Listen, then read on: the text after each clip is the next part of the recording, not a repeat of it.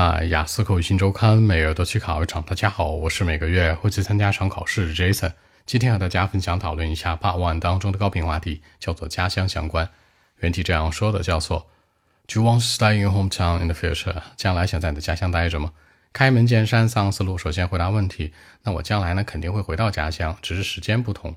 要么然呢是大学毕业之后就马上回到家乡，要么然可能是在其他城市工作很多年之后，大城市工作很多年之后再回来。总之把态度亮明。其次交代理由，因为很多亲朋好友啊，包括爸妈呀都在这儿，那他们很爱我，我也爱他们，所以说一定会回来。第三结尾呢做一个引导，强调呢无论多少年，是很多年以后呀，还是说毕业之后啊，我一定会回到家乡的，强调我对家乡的热爱。这样来看，三者贯穿回答符合逻辑。首先回答问题，其次强其次啊强调细节，第三做个引导，三者贯穿符合逻辑。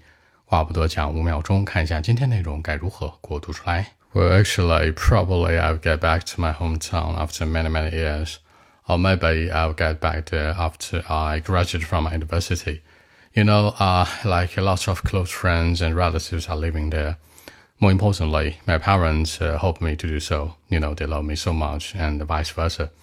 So I'll definitely go back to where I grew up, and that's like so that's it. 那在结尾的时候呢，这森强调了一下，不管多少年，还是说马上，我都会回到家乡。最终我的归宿一定是在家乡待着的，强调我对家乡的一个热爱。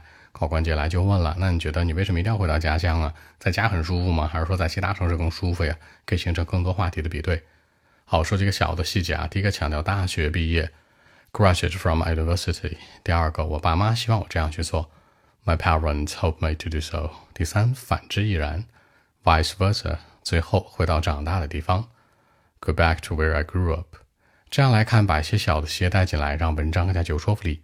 好，那今天这期节目呢就录制到这里。如果大家有更多的问题，还是可以 follow WeChat b 一七六九三九一零七 b 一七六九三九一零七。希望今天这样期节目可以带给你们帮助，谢谢。